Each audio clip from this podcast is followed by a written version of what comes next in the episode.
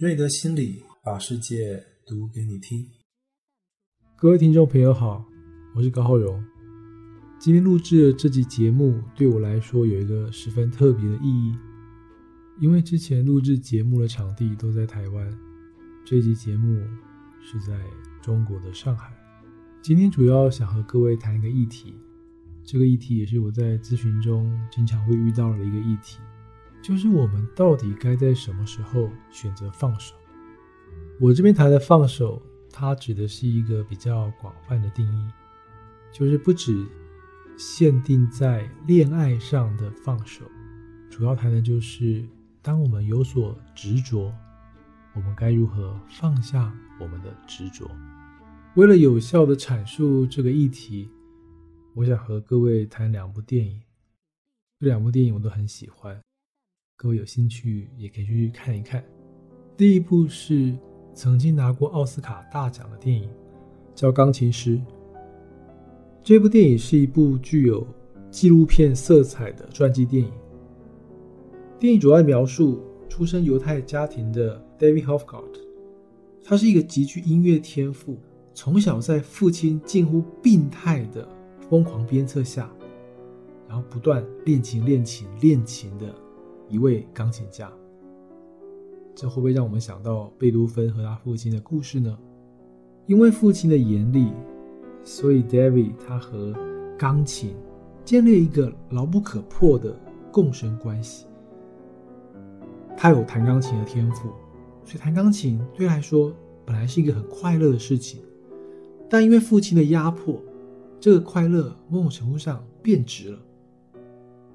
所以，这个共生关系不只是 David 和钢琴的关系，也是 David 和钢琴以及他父亲之间的关系。那即将成年的 David，他为了留学这件事情，终于和父亲决裂了。过去那一个什么都听父亲的小男孩，好像终于进入了叛逆期。在和父亲的对抗后，David 决定一个人到英国皇家音乐院，一个人继续走他的钢琴修业之路。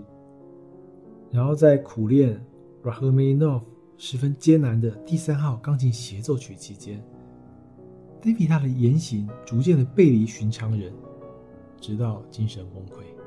在现实生活中，有时我们会看到诸如此类特别执着的人。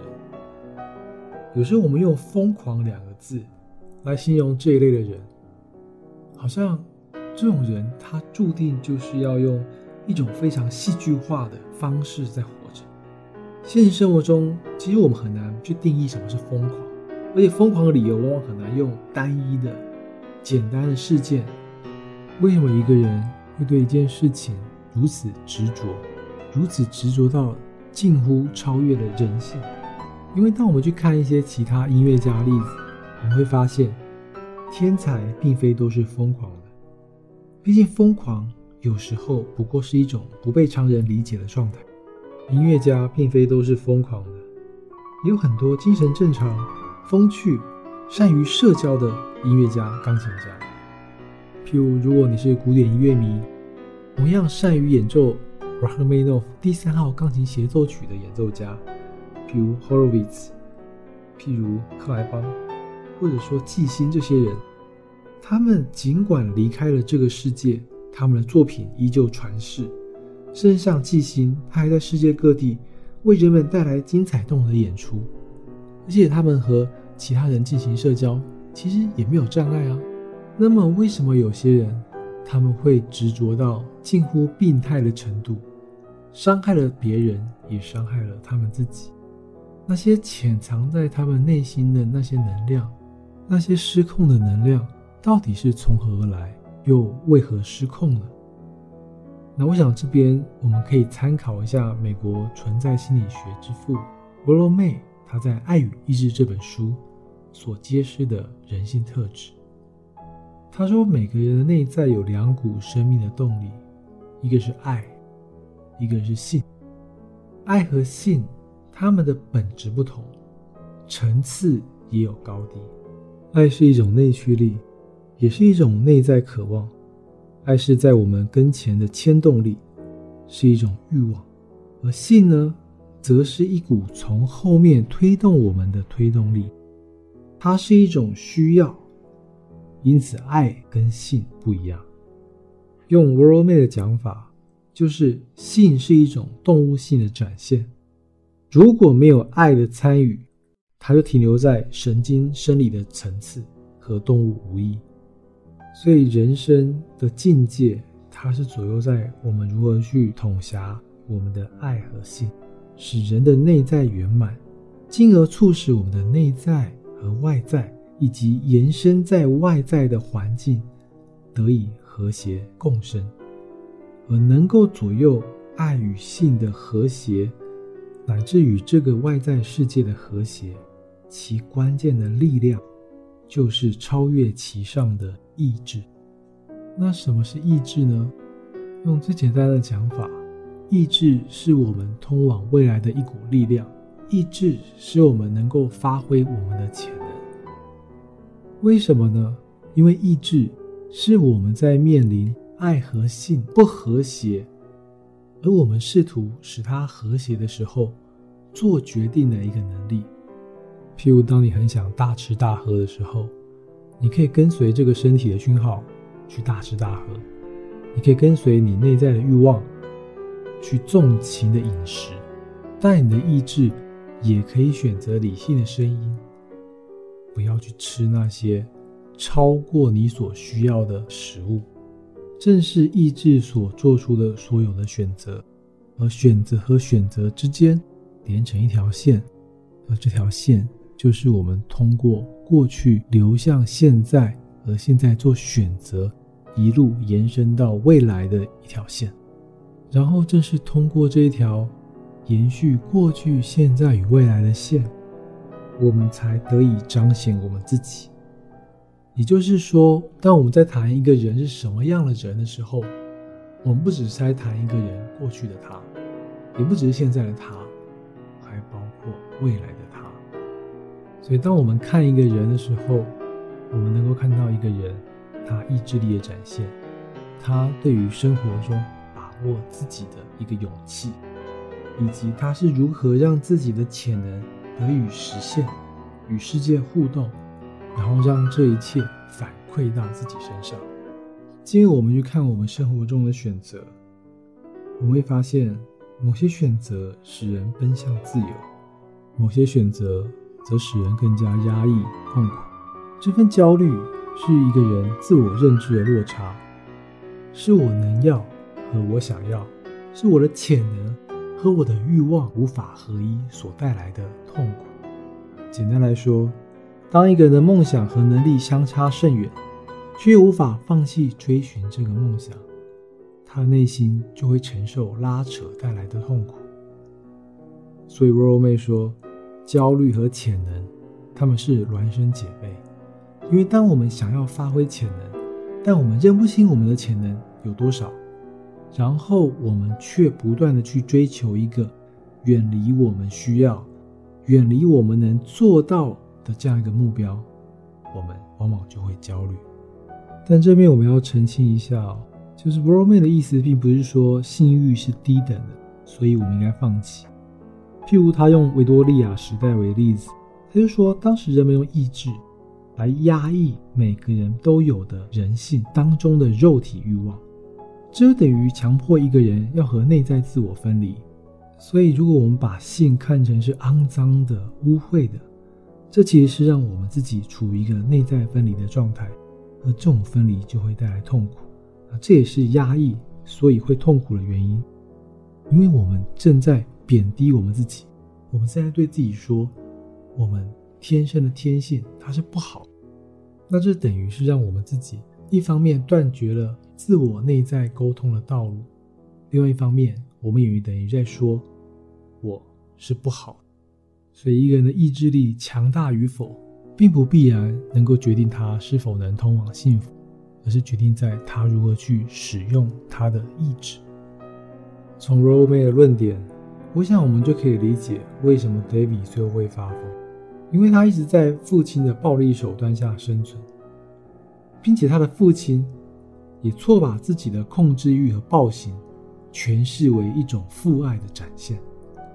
那这就让那个幼小的 David，他对爱产生了错误的理解，然后为了回应这个错误的爱，David 被迫用父亲想要，而不是他发自内心的爱，去抒发爱的能力。表面上看，David 和他的父亲是无法分开的共同体，但这个共同体却是一个缺乏幸福感的家庭。这种冲突同样出现在 David 与音乐的关系上。他确实是一位有音乐天分的奇才。通过弹钢琴，他能够获得父亲偶一为之的赞许，以及他人的肯定。演奏钢琴可以帮助 David 与他人产生爱的连接。通过钢琴，他才能够展现他的潜能，肯定自己，爱自己。遗憾的是，David 的父亲。在 David 的音乐道路上，他忽视了 David 是一位儿童，他的心灵是稚嫩的。David 父亲种种过分残酷的要求，都让 David 的天赋，这些原本使他成为他自己、使他爱上自己的事情，因为父亲的打骂，反而变成是一种负面情绪的来源。我想起另外一部跟音乐家有关的电影，是描述大提琴家杜普雷的电影《无情空地有晴天》，当中也有类似的桥段。杜普雷成名甚早，年幼的时候就开始四处巡回演出。可是他曾经试着要停下这个永无止境的巡回演出，于是某一个下大雪的夜晚。他就把大提琴放在阳台上，希望大提琴因为冰雪而受损，好提前结束这个巡回生涯。或他后来在和其他男人交往，他问他的爱人说：“如果有天我不拉大提琴了，你还会爱我吗？”用这种方式去祈求一个外人，把他从生命的深渊拉出来。戴维本来可以有一个美好的人生，因为他本来是一位人生的幸运儿，天生拥有高于一般人的音乐天赋。他本来可以从事符合天赋的事业，但横亘在他眼前的，是天赋非但没有为他带来快乐，反而带来痛苦。他既是父亲的儿子，理当受到父亲的疼爱，但很多时候，他的父亲。却像是一位驯兽师一样，在训练他。所以，直到有天父亲不在身边德比突然获得莫大的自由，他解放了，开始学习咀嚼自由的滋味。David 的成长期，身边始终缺乏一位真正的人生导师，一位教给他什么是爱，什么是真正的爱的一个人。所以，自由的渴望。超越了意志的控制，他开始失去大白天的裸露下体，或是无缘无故的伸手猥亵其他女性，直到有一天精神终于完全崩溃。尽管人要面对内心与外在环境的双重挑战，r o m a 他对人生存的困境都是抱以乐观的态度。他认为，只要人慢慢蓄积力量。就能重新面对自己的创伤，也就是我们首先得正视那些困扰我们的事实，然后借由具体的行动揭示自己，而不是做一位自己人生的旁观者。许多人之所以无法走出伤痛，得过且过，就在于他们没有正视自己正在受压迫的事实。我们给予了自己受压迫的理由，好比那些宿命论的借口。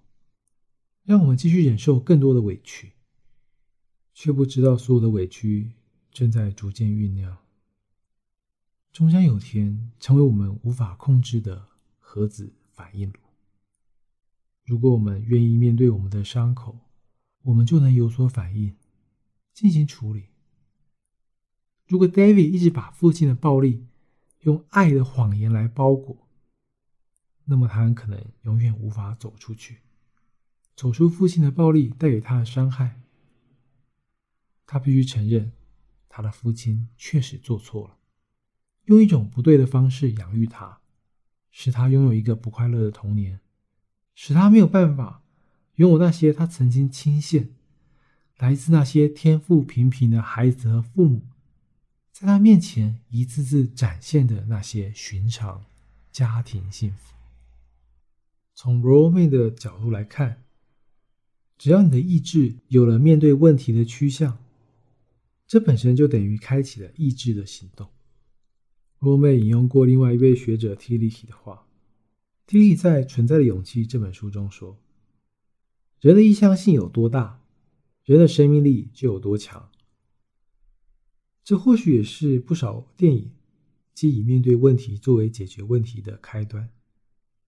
剧情的转捩点就在于什么时候主角愿意开始面对问题。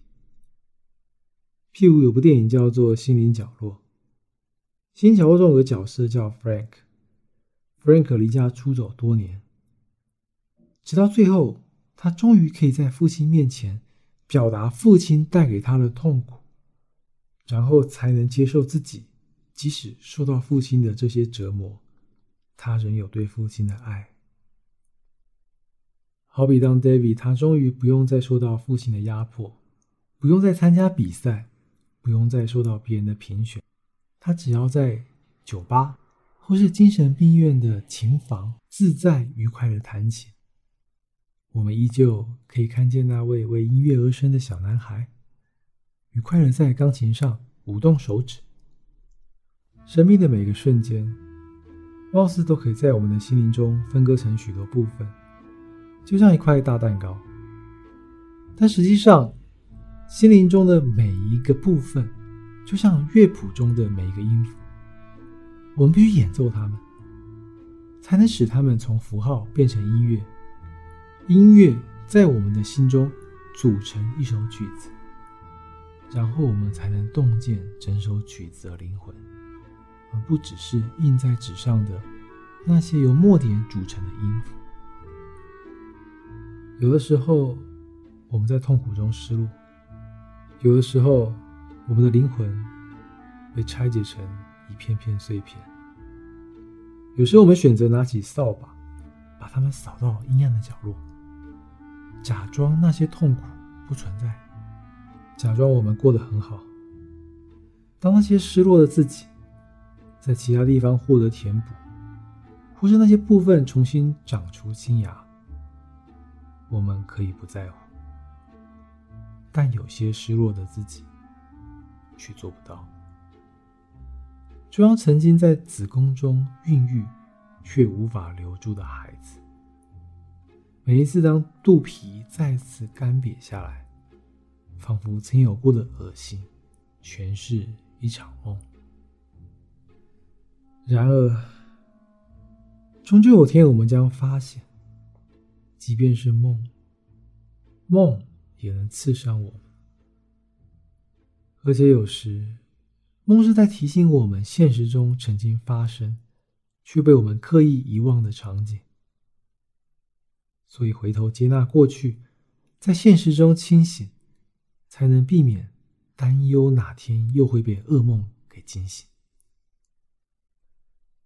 诚如罗洛梅在《爱与意志》的尾声留下的祝福。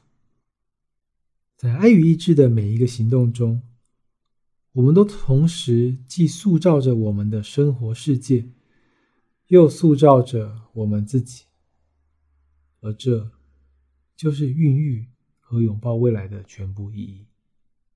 我相信，只要我们真诚面对自己内心所求，在意志的引领下，跟随爱的牵引，尽管外在环境难以避免压迫。我们仍有改变自己、改变环境的可能性。过去的痛苦所带给我们的，并非只有绝望，而希望，它就握在我们手里，等待我们好好为自己营造一个重生的子宫，好好活一场。这种活不是勉强的活，不是积极努力的鸡汤。而是改变我们对于生活、对于自己所追所求的态度，对于我们如何去看待我们在生命中遭受的那些伤痛。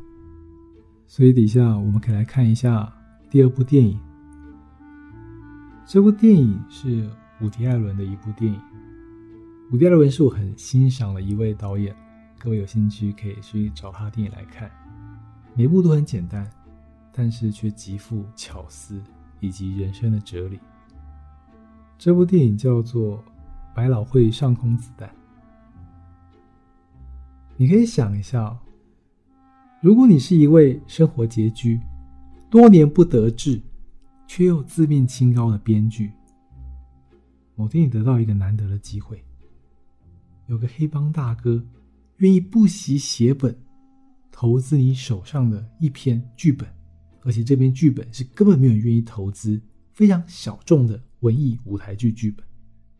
可是这个投资有个但书。就是必须让大哥情妇担纲剧中的重要角色。听众朋友，如果你是这位编剧，你会如何抉择呢？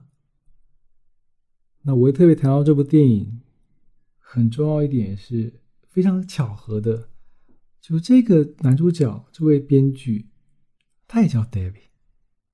剧作家 David，他自从被迫的。或者说不得不接受了黑帮大哥的投资之后呢，他就每天在剧场和那些优秀演员，还有完全没有表演天分的那位老大情妇奥利弗一起排戏。这过程对他来说很痛苦，甚至他每天都诅咒自己，说自己根本就是艺术界的娼妓。工作之余。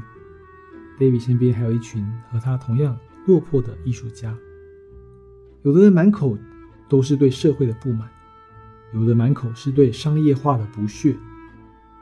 同时，这些人都有一种自身从事艺文创作的优越感。这些人他们毫无成就，不像前面我们谈到钢琴师里头的 David，充满天赋。那么这些毫无成就。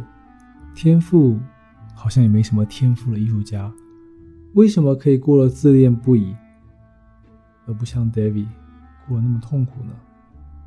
那么前面节目我们谈到 Rollo May，这边我们来谈一谈现代的心理学家怎么来看这些问题。杜克大学行为经济学教授丹·艾瑞里呢，他在《不理性的力量》这本书，他就称这种心理现象。叫做工作付出效应。工作付出效应具有以下四个特征。第一个特征就是，当一个人投入的努力越多，越容易影响工作成果，然后进而还会改变我们自己以及我们对成果的评价。第二，如果我们投入的越多，那么我们会对我们自己投入的事物。有更多的爱恋，进而第三，我们对我们所投入的心血结晶的评价，也很容易评价过高，以至于我们会误以为其他人也跟我们一样喜欢我们自己的作品。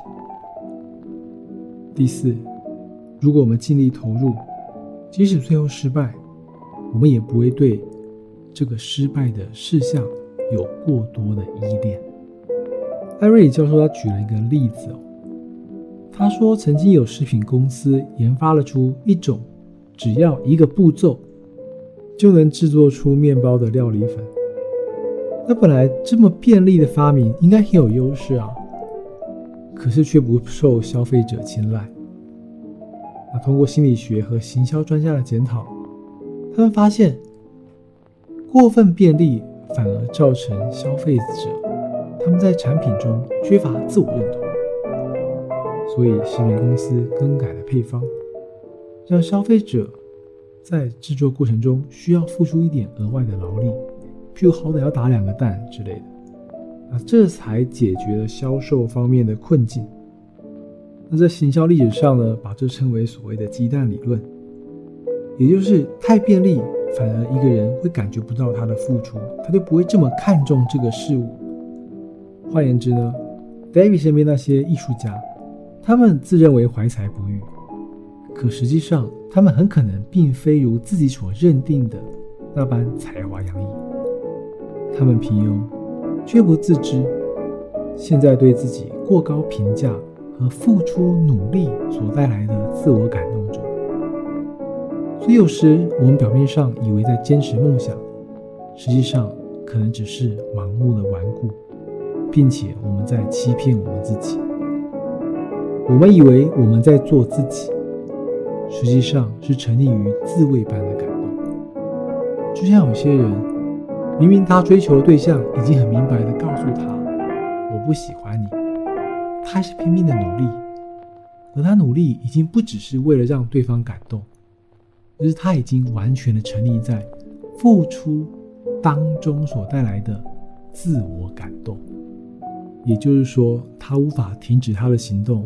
在于他无法停止感动自己所带来的那些快乐。回到这部电影，让 David 他萌生了辞退工作的念头，拒绝任何对于想要左右这出戏偏离原意的恶势力。这时，奥利弗身边那位连小学都没毕业的保镖琪琪，他却屡屡在排练中提出意见。可是很有趣的是，琪琪提出的每个意见，都确实点出了 David 剧本中的盲。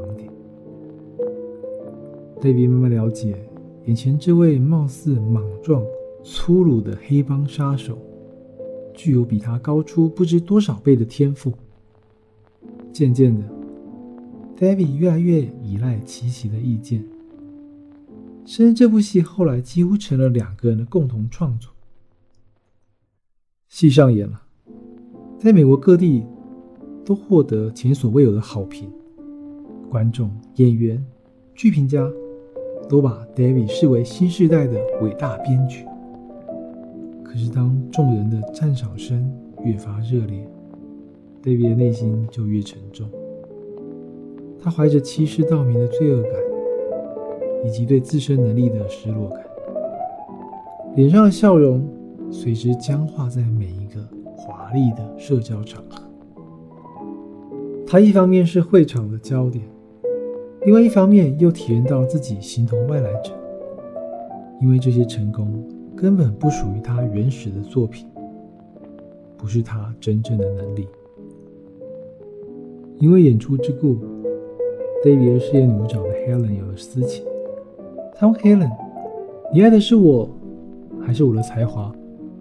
面对自己的女友，他也问了类似的问题：“如果我没有才华，你还会不会爱我？”对 David 而言，幻想的破灭倒不见得是件坏事。正因为体悟到了自己的平庸，David 才能清醒的面对自己，重新认识真正的自己。尤其他知道，琪琪为了作品的完美性。将那位以拙劣演技不断伤害演出的奥利弗杀害后，David 内心的良善唤醒了他作为人，而不是作为一位艺术家更重要、更宝贵的价值。尽管琪琪的才华比自己高，David 最终选择当一位好人，胜过当一位艺术家。正如他的女友。艾伦对他说的心里话：“他爱的是血肉之躯的大卫，胜过艺术家大卫。” Helen 的话点出了爱情的某种矛盾。David 和 Helen 出轨，在 Helen 是优秀的演员，能够在艺术上跟 David 对话，甚至被 David 吸引。可是 Helen 的人生奉献给了事业，他欣赏 David 的才华。被 David 吸引，但 David 清楚，吸引他的就是吸引 Helen 的，不是他本身，而是琪琪为他带来的灿烂幻影。反而在艺术方面，并不契合纯粹爱着 David 的女友 Allen 他才是有足够的胸襟，包容 David 一切，即使他平庸，即使他失败。也不会离开他的人。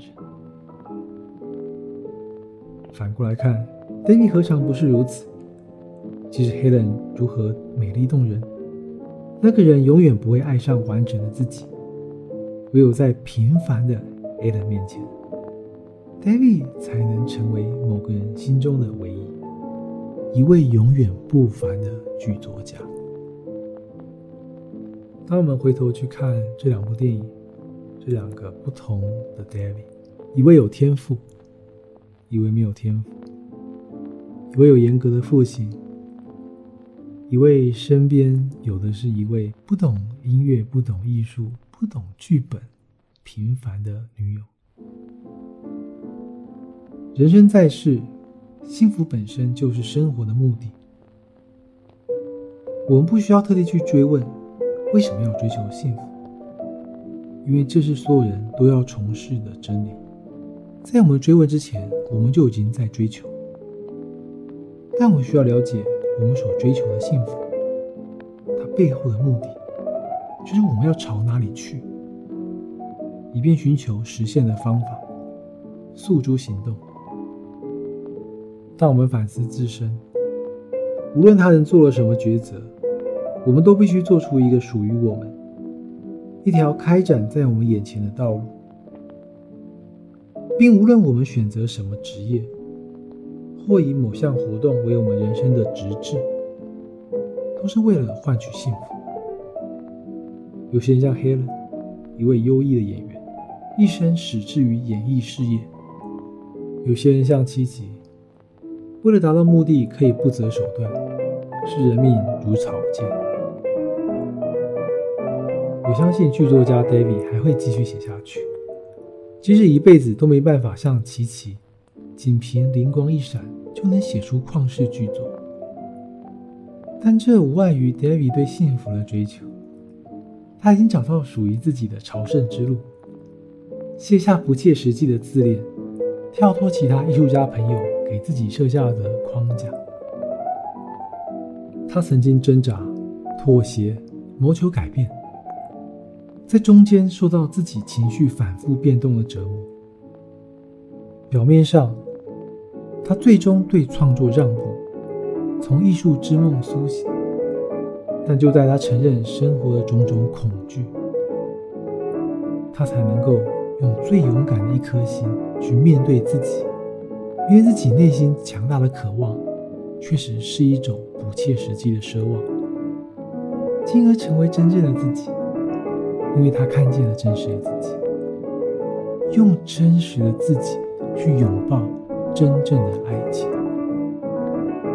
相较之下，我不禁会想，如果是那个觉醒的剧作家 David，如果他是音乐家 David 的父亲，或许他就不会这样去逼迫他的孩子，因为他能看到真正的爱是什么，真正孩子的面目是什么，而不是只有看到自己的野心。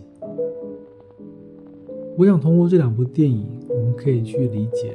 执着，过分执着，它对幸福的危害，以及我们如何能够认清自己，了解自己内心真正的气球，放下对外在价值的盲目信仰，我们才能真正的在幸福中了解，且幸福，它就在平凡的岁月里。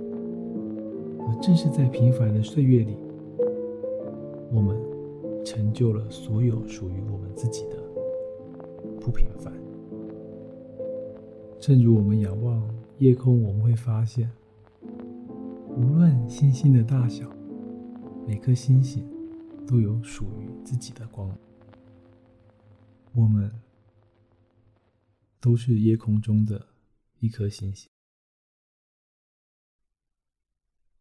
今天节目就进行到这里，我是高浩荣，感谢您的收听，咱们下次见，拜拜。